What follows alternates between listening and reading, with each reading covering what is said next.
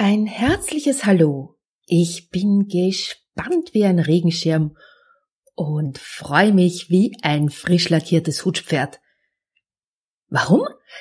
Tja, weil ich heute Frank Katzer begrüßen darf. Frank Katzer ist Sichtbarkeitsexperte, aber in dieser Rolle ist er heute nicht bei mir zu Gast, sondern in seiner Rolle als Vater. Und das ist genau der Grund, warum ich so gespannt bin. Ich möchte klären, ob Väter Erziehung anders sehen, wie sie Erziehung anpacken und welche Ansichten sie so haben. Denn ich glaube, wir Frauen und Mütter machen es uns manchmal sehr schwer, indem wir die speziellen Fähigkeiten und dieses Andersmachen der Väter gar nicht richtig beachten und auch nicht wertschätzen. Und daran möchte ich mit dieser Serie was ändern. Los geht's! Hallo und herzlich willkommen bei Ausgelassen Leben, deinem Podcast für Ausgeglichenheit, Gelassenheit und Lebenslust. Ich bin Ilse Maria Lechner vom Entfaltungsparadies und freue mich, wenn ich auch in deinen Alltag Ausgeglichenheit bringen darf. Lass uns den Herausforderungen des Alltags gemeinsam, gelassen und mit Lebenslust begegnen.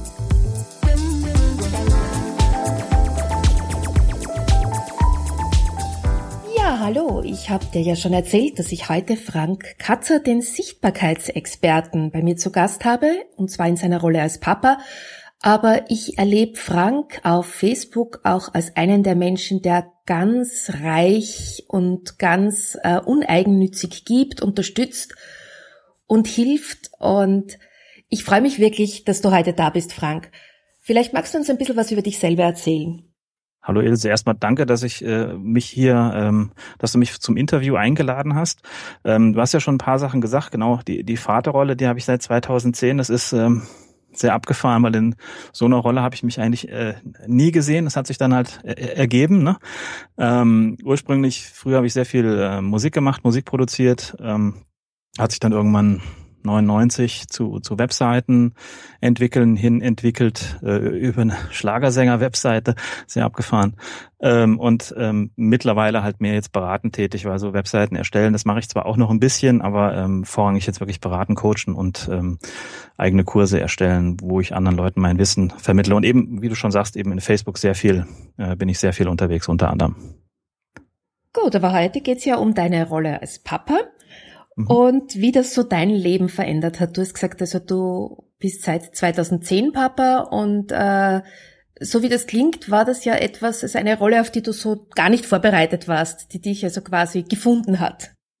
Ja, überhaupt nicht, weil in der Rolle habe ich mich ja einfach nie selber das hätte ich nie gedacht, äh, äh, dass ich mal Vater von dem Kind bin. Ne? Das ist ja schon irgendwie, also weil so erwachsen komme ich mir nicht nicht immer vor. Ähm, und äh, ja gut, man, wächst dann natürlich irgendwie rein. Auf einmal ist es da und dann guckt man, ähm, äh, wie sich das so entwickelt. Und das ist schon, das sind schon teilweise auch sehr grenzwertige Erfahrungen. Ähm, aber das denke ich mal, werden, werden alle, Eltern irgendwie mitmachen. Und natürlich ähm, zwangsläufig kommt dann auch so ein bisschen Prozess in Gang, wo du dir über andere Sachen Gedanken machst. Es gibt ja dann häufig so diesen, dieser, der amerikanische Podcaster, dieser Johnny Dumas sagt ja so ein bisschen der Baby-Effekt, ne, wo man sich dann überlegt, okay, will ich das, was ich gerade mache, den Rest meiner Zeit machen, dann kriege ich von meinem Kind vielleicht nichts mit oder sowas.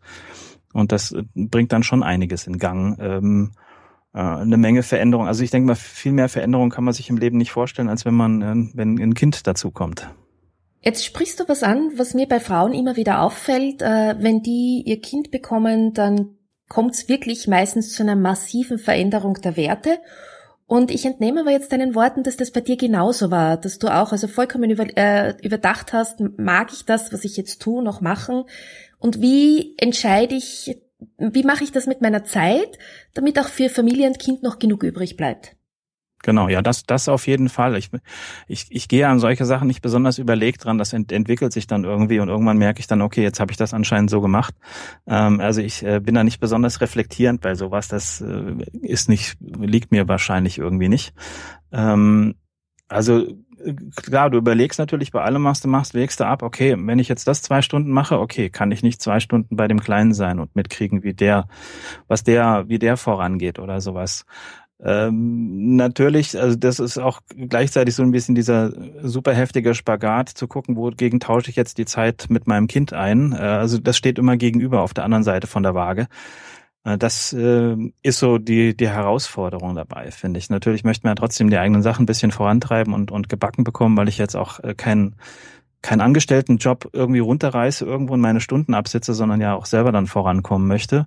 Und das aber immer so ein bisschen abwiege, okay, wenn ich das jetzt mache, okay, dann kriege ich nicht mit, wenn der kleine äh, Fahrrad fährt oder keine Ahnung, was probiert ähm, oder was bastelt oder weiß ich nicht oder zusammen Sendung mit der Maus angucken. Das ist halt dieses ständige Abwiegen ist immer äh, ist immer präsent. Das ist so meine Herausforderung. Mhm. Aber Veränderung in, in jeder Form schon auch, dass man, ähm, hat vorher schon ein bisschen angefangen, weil ich ähm, so seit 2008 höre ich Podcasts, die generell so ein bisschen was in mir schon in Bewegung gebracht haben, wo ich überlege, okay, ähm, das Geschäftsmodell äh, Webseiten erstellen, jedes Mal von vorne anfangen und zum hundertsten Mal erklären, wie man so eine Webseite plant und so weiter.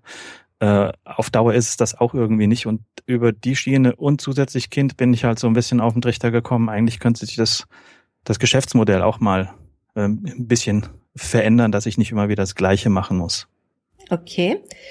Und äh, wir haben ja vorher schon gesprochen einmal und hast du mir erzählt, also dein Kind geht in einen Waldkindergarten und ihr habt euch auch entschlossen, nachdem er ein Kernkind ist, ihn noch ein Jahr länger im Kindergarten zu belassen. Das heißt, du beschäftigst dich ja schon sehr viel und sehr intensiv mit diesen ganzen Herausforderungen der, des Elternseins. Ich beschäftige mich schon auch viel mit ähm, Schule und ähm, zu überlegen, wie das Kind halt am besten lernt. Also, ähm, weil ich weiß, wie es bei mir war. Schule war so, ja, gut, ich bin hingegangen und bin dann auch wieder nach Hause gegangen und habe dann eigentlich mein eigenes Ding gemacht. Damals hat eben sehr viel Musik produziert und in meinem Tonstudio äh, gewerkelt oder ganz früher halt mit mit Fischertechnik und solchen Sachen viel ge, äh, viel gebastelt und und gemacht. Ähm, wo ich halt so die die Rolle der Schule so ein bisschen ähm, der, der normalen Schule sage ich mal äh, sehr abwerte im Moment und ähm, hoffe, dass wir hier eine gescheite Lösung finden, wo ich mir nicht jeden Tag, äh, wo ich mich nicht jeden Tag ärgere, dass ich äh, den kleinen ähm, in in so eine Schule schicken muss. Jetzt im Wald ist er halt super happy. Der hat halt Spaß, wenn es geregnet hat oder wenn es regnet, dann gehen die raus und bauen ihre Bahn mit mit Schlamm und Wasser und es gab halt noch keinen Tag, wo der keinen Bock hatte, in die Schule zu, äh, in die, kann ich schon sagen, in den Waldkindergarten zu gehen. Und das ist für mich natürlich ein tolles Zeichen, weil es ist halt auch schon ein Einsatz. Ich fahre jeden Tag dann halt hier 15 Kilometer raus. Wir haben hier so eine Fahrgemeinschaft, ähm, wo ich einen Teil der Strecke halt übernehme. Und das ist natürlich schon auch Aufriss jeden Tag, aber es ist halt jeden Tag wert, weil ich merke, ich, ich er, er macht da was, wo er sich selber erleben kann. Der freut sich, hat heute andere Schuhe angezogen, damit er besser klettern kann auf die Bäume und so. Und das macht ihm halt Spaß und ansonsten würde ich mir das nicht antun. Ne? Aber ich merke jedes Mal, das ist für ihn genau das Richtige. Der erfährt sich durch Bewegung, der erfährt sich durch irgendwo draufhauen oder auch mit anderen absprechen oder auch gerne mal andere rumkommandieren äh, und dann seine Grenzen ab, ab, äh, äh, abstecken. Und das finde ich halt da sehr, ja, motiviert mich halt dann auch, das so weiterzumachen und dass, dass das eine gute Entscheidung war. Im Gegensatz zu einem Regelkindergarten, wo es wirklich eine Ausnahme ist, wenn die mal rausgehen. Äh, ist sicher eine gute Entscheidung, weil rein vom pädagogischen Standpunkt äh, kann ich dir ja sagen, dass ähm, die Bewegung ganz erheblich beteiligt ist an der Gehirnentwicklung. Das heißt, in dem Maß, wo sich die Kinder bewegen, in dem sie ihre Muskulatur schulen, in dem sie auch merken, dass sie selber Kontrolle haben über ihre Muskulatur und was sie alles fein abstimmen müssen, um zum Beispiel gut auf einen Baum draufzukommen, äh, lernen sie auch, äh, wie sie dann später an einen Lernvorgang herangehen Beziehungsweise ist es auch so, dass bestimmte Bewegungsmuster für Lernvorgänge förderlich sind. Also ein Kind, das zum Beispiel nicht rückwärts gehen kann, wird sich in Mathematik schwer tun beim Subtrahieren, weil es mhm. nichts wegnehmen kann. Mhm, witzig. Okay.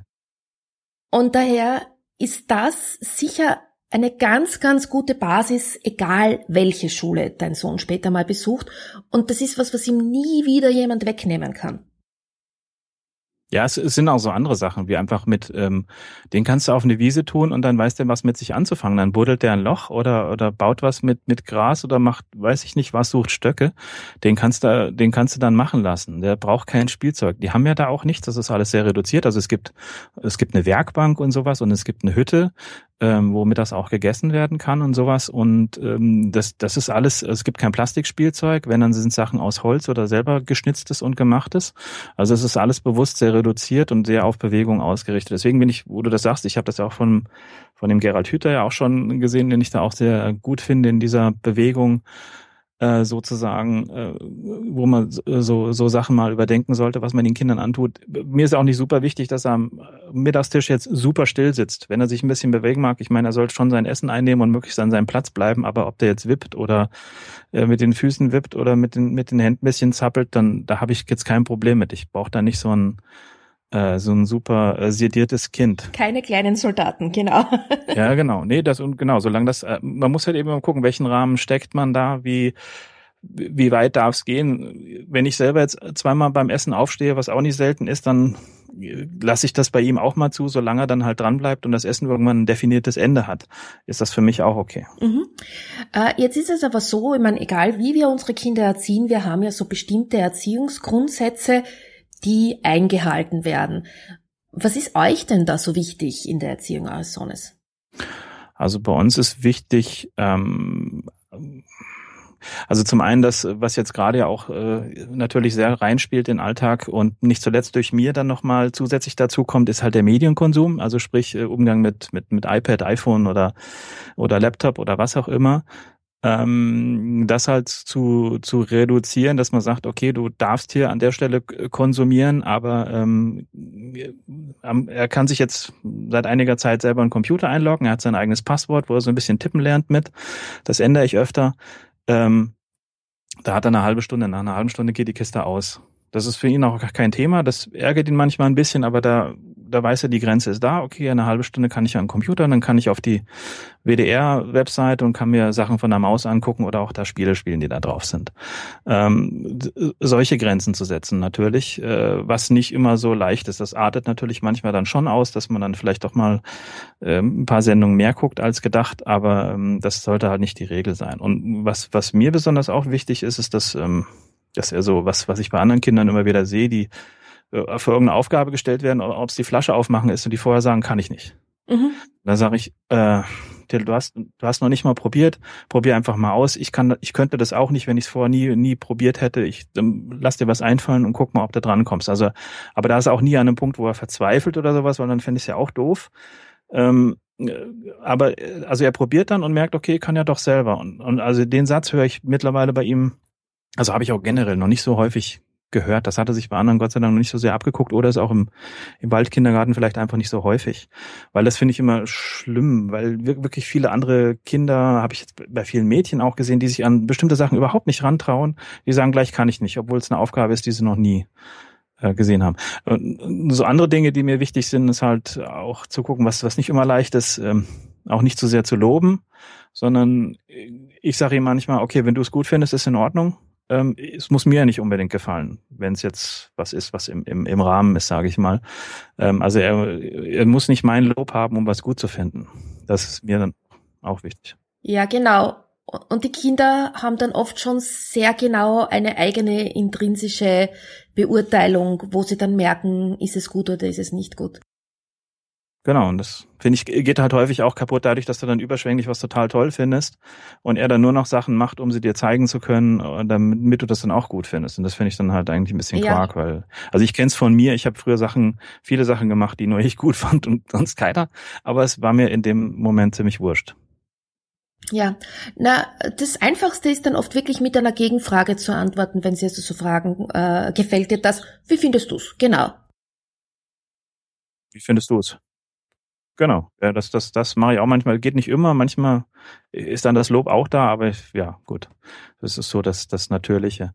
Ähm, was ich auch versuche, was wir auch versuchen vorrangig zu vermeiden, sind äh, überhaupt Konsum von Nachrichten oder sowas irgendwie in der Form, ob es im Radio ist oder Fernsehen guckt man ja eh nicht, aber jetzt in so einer Halbzeit von, von der EM kommt man manchmal um die Nachrichten nicht drumherum. Äh, sowas äh, filter ich da komplett raus, weil er da völlig unnötiges Zeug mitbekommt, was er jetzt, finde ich, noch nicht mitbekommen muss, erst wenn er ein bisschen besser drüber drüber nachdenken kann. Ich meine, mit Flüchtlingen, da hat er schon so Frage gestellt, was ist das, wo kommen die her, warum sind die hier? Ähm, und sowas. Und da versuche ich natürlich äh, klar zu machen, die flüchten von was, was ganz schlimm ist, wo Krieg ist, wo die Leute sterben. Und äh, die wollen natürlich hier weiterleben und dass er ein Bild davon bekommt. Aber so viele, viele Weltgeschehen, Sachen oder sowas blende ich aus, weil da ist viel, ähm, viel Effekthascherei bei der Berichterstattung dabei, was ich nicht gut finde, dass er sowas ungefiltert mitbekommt. Äh, Fernsehen und sowas gucken wir eh schon, also seit seiner Geburt schon auch nicht, vorher eigentlich auch schon nicht. Also wenn, dann gucken wir gezielt irgendwas oder Kindersendung oder einen Film oder so ähm, und kein, kein Fernsehen. Ähm, eins will ich noch sagen, das ist so ein bisschen ähm, äh, generell ähm, die, die Sache, wenn man jetzt die, häufig sehe ich es bei anderen Eltern, dass die versuchen, ihr Kind von irgendwas zu überzeugen oder zu zeigen, dass, dass eine Handlung gerade schlecht war, wenn sie sagen, guck mal, was der jetzt dann von dir denken muss, wenn du jetzt das und das machst. Das finde ich immer super ätzend, weil ich will dem Kind ja nicht beibringen zu überlegen, was der andere jetzt von mir denkt, weil ich das und das nicht mache oder mache. Äh, das versuche ich auch, also das vermeide ich auch, sowas mache ich auch nicht. Ähm, weil ich möchte nicht, dass er jetzt irgendwelche Vergleiche anstellt oder das machen sie ja eh schon genug. Mhm. Dass er jetzt guckt, was, was, was mag der jetzt von mir denken, wenn ich das und das mache. Ne? Also ja, das sind so Sachen und, und generell halt mitzugeben, dass äh, jetzt ein iPhone oder sowas eben nicht nur dazu da ist, um einen Film zu gucken oder ein Spiel zu spielen, sondern auch selber Sachen zu kreieren mit sowas.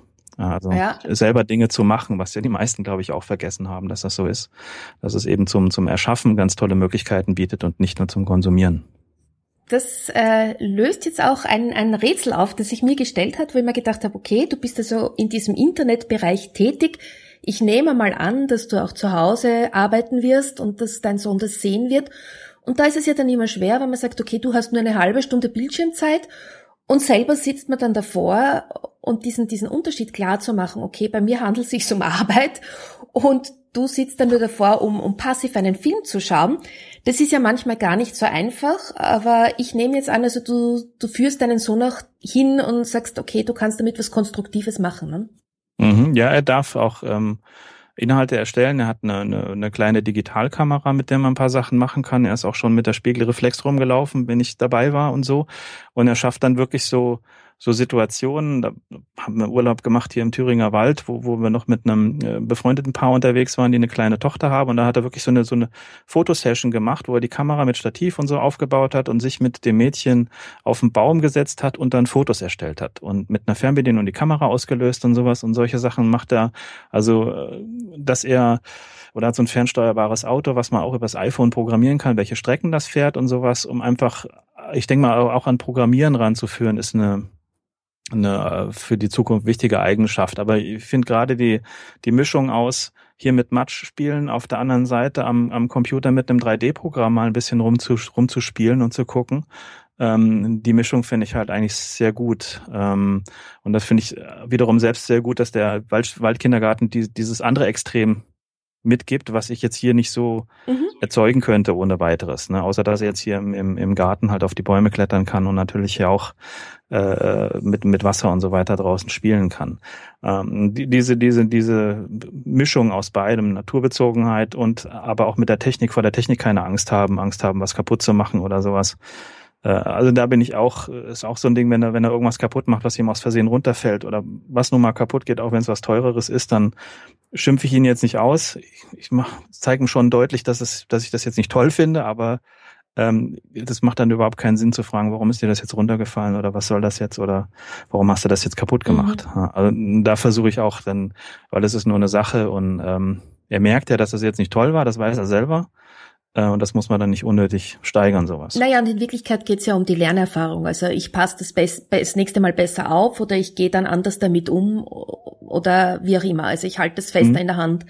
Und das sollen sie sich ja nicht mitnehmen und nicht, äh, warum ist dir das runtergefallen? Weil in Wirklichkeit genau. gibt's ja keine Begründung. Genau. Ähm, jetzt habe ich so eine Frage, du eben nachdem du zu Hause arbeitest, wie schaut's bei dir da aus mit Abgrenzung? Äh, die ist ziemlich einfach, weil ähm, der Raum, wo ich auch jetzt drin sitze, da sind zwei Türen mit großem Abstand dazwischen. Es ist mein eh, ehemaliges äh, Kellerstudio, wo ich früher Musik aufgenommen habe. Also ich kriege zumindest die räumliche Abgrenzung sehr gut hin. Die zeitliche äh, nicht immer wirklich. Ähm, wie du jetzt vorher schon angedeutet hast, er kriegt natürlich auch Situationen mit, wo ich, wo ich arbeite oder wo ich, äh, fragt er mich, warum ich am Computer sitze. Da habe ich gesagt, da hat jemand eine Frage gestellt, die beantworte ich gerade, dem schreibe ich gerade mal was. Ähm, damit er dann in, in, bei sich vorankommt und so, so Fragen stellt er sich dann schon.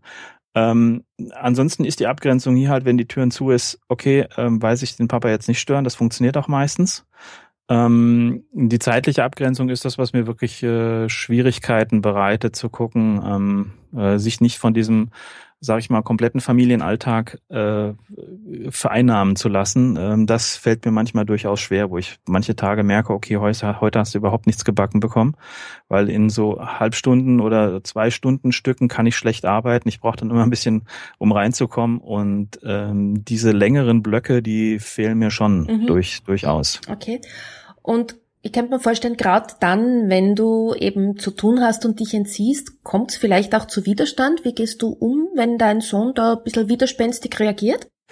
In so Situationen geht's eigentlich. Dadurch, dass ich, dass wir, denke ich mal, vergleichsweise mit anderen Vätern viel Zeit verbringen miteinander. Also es ist auch immer sehr, sehr fragmentiert. Also ich bin da nie, es sei denn, ich bin bei einem Kunden vor Ort für ein längeres Gespräch oder sowas äh, da gibt's eigentlich nicht den Widerstand, äh, dass er sagt, nicht gehen oder sowas. Oder das, das geht eigentlich, muss ich sagen. Da hat er jetzt nicht so das Problem mit. Da würde er natürlich gerne irgendwas spielen oder sowas, aber er hat jetzt auch nicht das Problem mit, wenn ich dann mal arbeiten gehe und äh, sich da zu trennen. Das, das, das geht eigentlich. Mhm.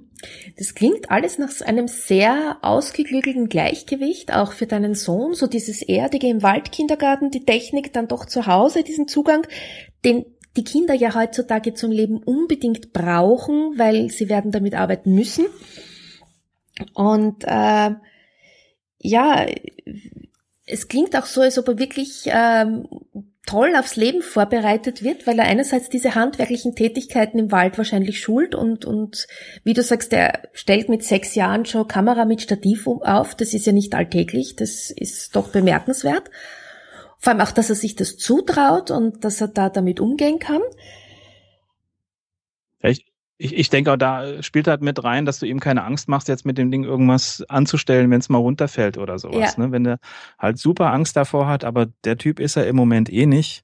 Ähm, wenn er super Angst davor hätte, dann würde er sich nicht trauen, aber diese Situation gibt's eigentlich nicht. Also den musste, den musste definitiv eher ausbremsen in manchen Situationen, als ihn jetzt zu ermutigen, was zu machen. Ja, wobei das ist ja toll, weil er dann natürlich auch intrinsisch motiviert ist, weil er wahrscheinlich auf Ideen kommt, auf die andere Kinder vielleicht gar nicht kommen würden. Und weil er ja sich diese Neugierde am Leben absolut erhalten hat bis jetzt. Genau, das, das, das versuche ich auch, den Rahmen versuche ich auch zu, zu geben. Er hat am, am Balkon hat er eine Ecke, wo er so seine Werkstatt hat, dann da nagelt er und schraubt mit dem Akkuschrauber und keine Ahnung, äh, irgendwelche Gefährte zusammen, wo er Rollen unten dran schraubt. Da hat er so eine Kiste mit altem Zeug, wo, mhm. wo er halt Sachen dran schrauben kann und geht dann halt da auch mit Werkzeug um. Das ist natürlich auch manchmal die Ecke sieht halt auch entsprechend aus auf dem Balkon. Aber ähm, gut, das ist halt seine Ecke und man kann jetzt nicht erwarten, dass eine Werkstatt dann jetzt immer super aufgeräumt ähm, ist. Äh, man merkt auch, ähm, dass wenn er natürlich zum Aufräumen motiviert ist, weil er was Besuch bekommt oder weil ähm, weil er was Bestimmtes machen möchte mit seinem Zimmer, dann funktioniert das auch mit dem Aufräumen. Auch wenn das so aussieht, dass er einfach nur Kisten nimmt und alles da reinschiebt und die Kisten dann irgendwo hinstellt. Aber immerhin, er, ähm, man merkt dann schon, wenn die Motivation da ist. Aber es gibt natürlich auch äh, häufig, dass die Motivation zum Aufräumen nicht da ist. Aber das ist ja auch. Ja, gut, ja, das ist aber bei genau. uns auch manchmal so, ne? Äh, was mir jetzt aber da auffällt, so wenn er so herumschraubt und so, äh, Angst als Eltern ist bei euch kein Thema oder habt ihr das so gut im Griff? Weil ich kann mir Eltern, also ich, ich kenne Mütter, die würden aufschreien, wenn ein Sechsjähriger einen Akkuschrauber in der Hand hat. Den Akkuschrauber, den hat er schon mit vier ähm, benutzt und so und Säge und Schnitzmesser und sowas. Das ist halt auch ein Teil, was ähm, im Waldkindergarten gemacht wird. Da sind die dann doch wirklich schon mit mit vier oder fünf am Holz hacken mit mhm. der Axt. Ähm, natürlich mit äh, jemand dabei, der gut aufpasst. Aber die haben auch alle Schnitzmesser, diese, diese typischen, die vorne nicht spitz sind, aber schon sehr ja. scharf. Also man kann sich damit schon ordentlich schneiden.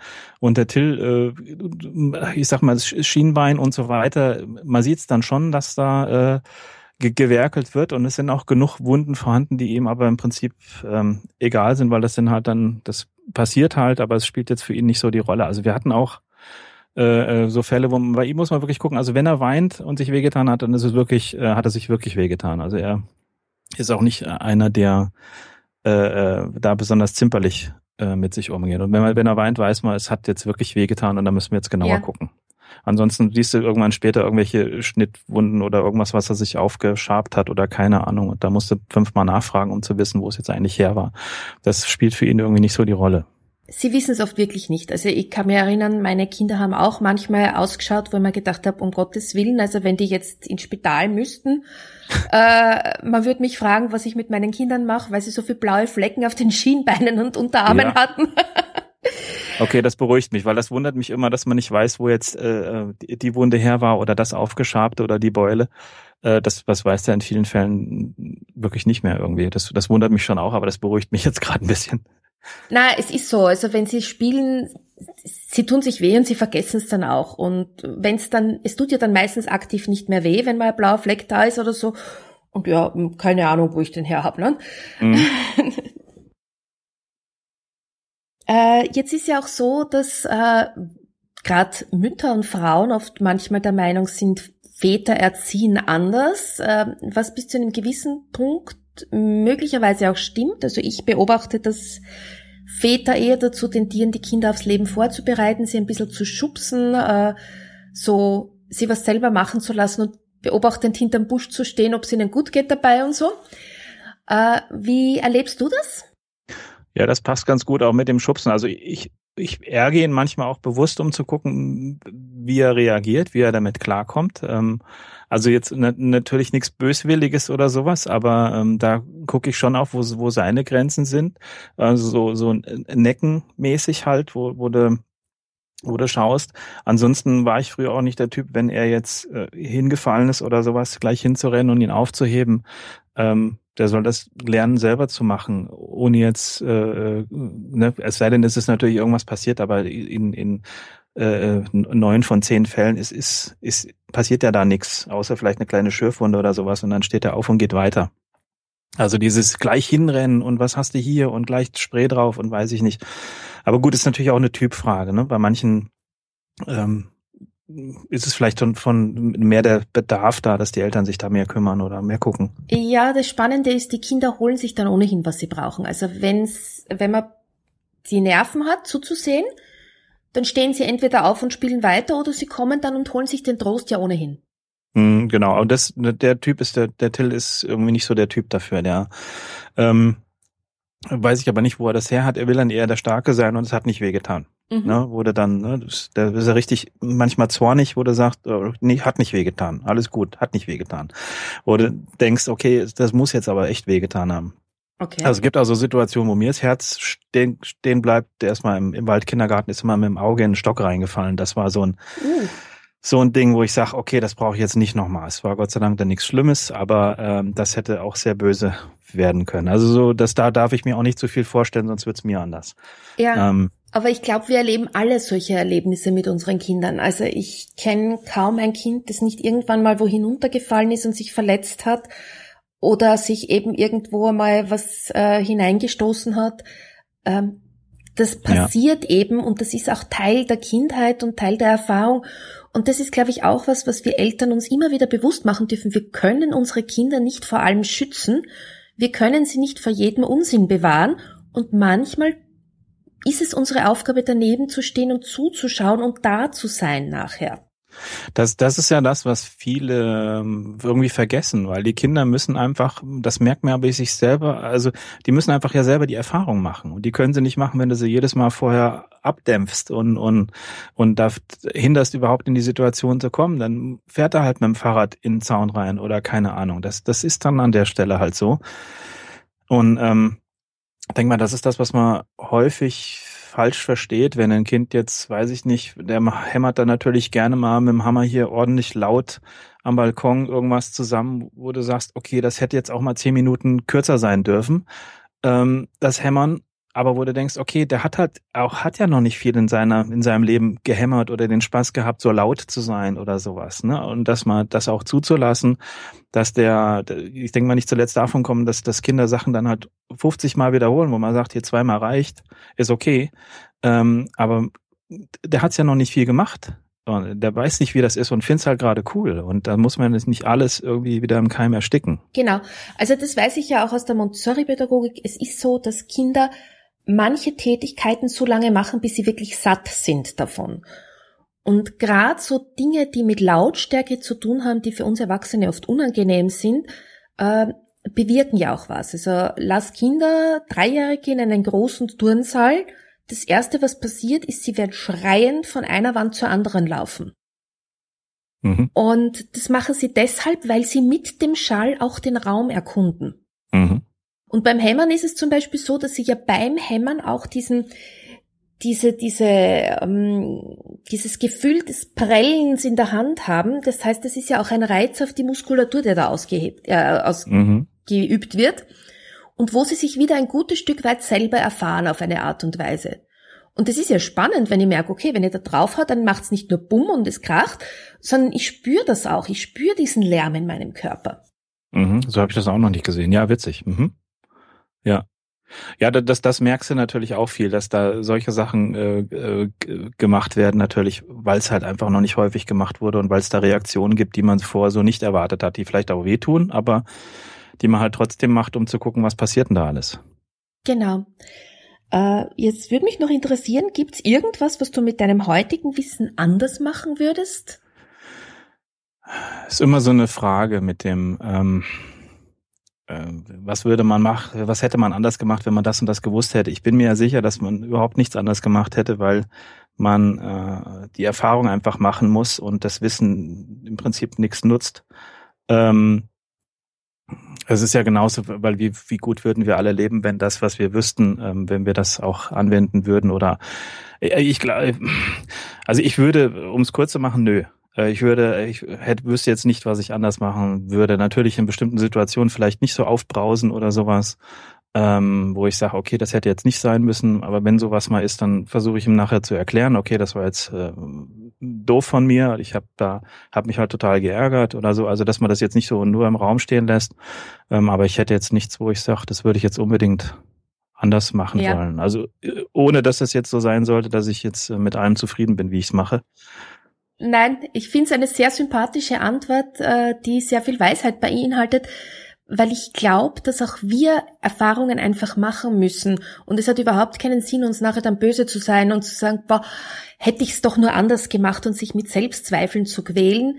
Denn auch wir lernen ja als Eltern dazu und wir lernen mit jedem Kind dazu und wir lernen mit jedem Lebensjahr jedes einzelnen Kindes dazu. Und es gibt einfach Dinge, die man nicht durch äh, ja, Bücher weitergeben kann, nicht durch Erzählungen weitergeben kann, sondern das sind Erfahrungen, die wir schlicht und einfach machen müssen. Hm, ich, ich glaube generell sowieso in diesem Extrembereich von ja, Erziehung ist immer so ein schwieriges Wort von von von einem von einem Kind, was man hat. Ähm, da wird da da brauchst du einfach, äh, das musst du einfach durchleben und dann weißt du, okay, das war jetzt vielleicht gut und das war vielleicht nicht so gut. Aber wer sagt dir denn, dass es besser war, wenn du es anders gemacht hättest? Ähm, ne, also ich denke mal, ein Kind sucht sich da eh ähm, die Dinge raus, die es bei der jeweiligen Person gut findet und vielleicht, vielleicht für sich selber übernehmen möchte, wo wir so ein bisschen bei dieser, bei diesen Vorbildrollen sind. Ähm, und, und, und bastelt sich da das eigene Ich da draus zusammen, je nachdem, was es gut findet und was es nicht gut findet. Ähm, es gibt da viele Sachen bei der Oma, wo ich sage, okay, äh, das sollte er sich jetzt besser nicht an, abgucken, weil die nicht immer sehr positiv gestimmt ist, sage ich mal vorsichtig. ähm, äh, wo ich, wo er ich aber denke, dass das bei ihm abprellt, weil er weiß, dass ich oder meine Frau jetzt da nicht so ähm, nicht dieser Meinung sind. Also dass er sich das negative, negative Dinge dann halt nicht für sich übernimmt. Nein, er holt sich dann andere Dinge dort. Genau, der hat, hat dann halt, der weiß dann halt, die Oma, die bringt immer eine, eine Käsebrezel mit und sowas. Ähm, Äh, und, und das sind dann sind andere Situationen, genau, wo er aber auch weiß, okay, das sind unterschiedliche Leute und niemand hat da jetzt die 100% Vorbildfunktion genau. ähm, und er pickt sich da die Sachen raus, die, die für ihn passen, denke ich mal. Mhm. Hoffe ich. Und weil wir jetzt schon bei der Vorbildfunktion sind und weil das so schön rund ist, jetzt so eine abschließende Frage, gibt's was, was du deinem Sohn unbedingt mitgeben möchtest fürs Leben? Die, die vorrangige Sache ist einfach wirklich nicht auf andere zu hören und zu gucken, ähm, das hinzubekommen, für sich selber ein Bild zu haben, wie man die Welt gerne hätte oder wie man selber gerne leben möchte ähm, und nicht darauf zu hören, was andere, was andere ihm erzählen, was richtig und was falsch ist. Also selber zu lernen, sich eine Meinung zu bilden über was ähm, und auf das Gerede von anderen ja nichts zu geben, sich nur das rauszupicken, was man selber denkt, das ist gut für einen und den Rest ausblendet. Besten Voraussetzungen für ein gutes Selbstbewusstsein. Ja, herzlichen Dank, äh, dass du uns so diesen Einblick gewährt hast in mhm. dein Vatersein und in deine Gerne. Sicht der Dinge. Ich bin sicher, das ist ganz spannend, weil ich glaube einfach, dass es mittlerweile wirklich an der Zeit ist. Also wir haben jetzt so lang da hin und her, sind die Mütter wichtiger, sind die Väter wichtiger und es ist endlich an der Zeit, dass wir erkennen, dass ein Kind äh, beide Elternteile braucht. Ich weiß, dass es in Zeiten von Patchwork-Familien und so weiter nicht immer möglich ist, aber nichtsdestotrotz Kinder brauchen genauso männliche Identifikationsfiguren, wie sie eine Mutter brauchen und da gibt's kein, der ist besser oder schlechter und der ist dringender oder nicht. Mhm.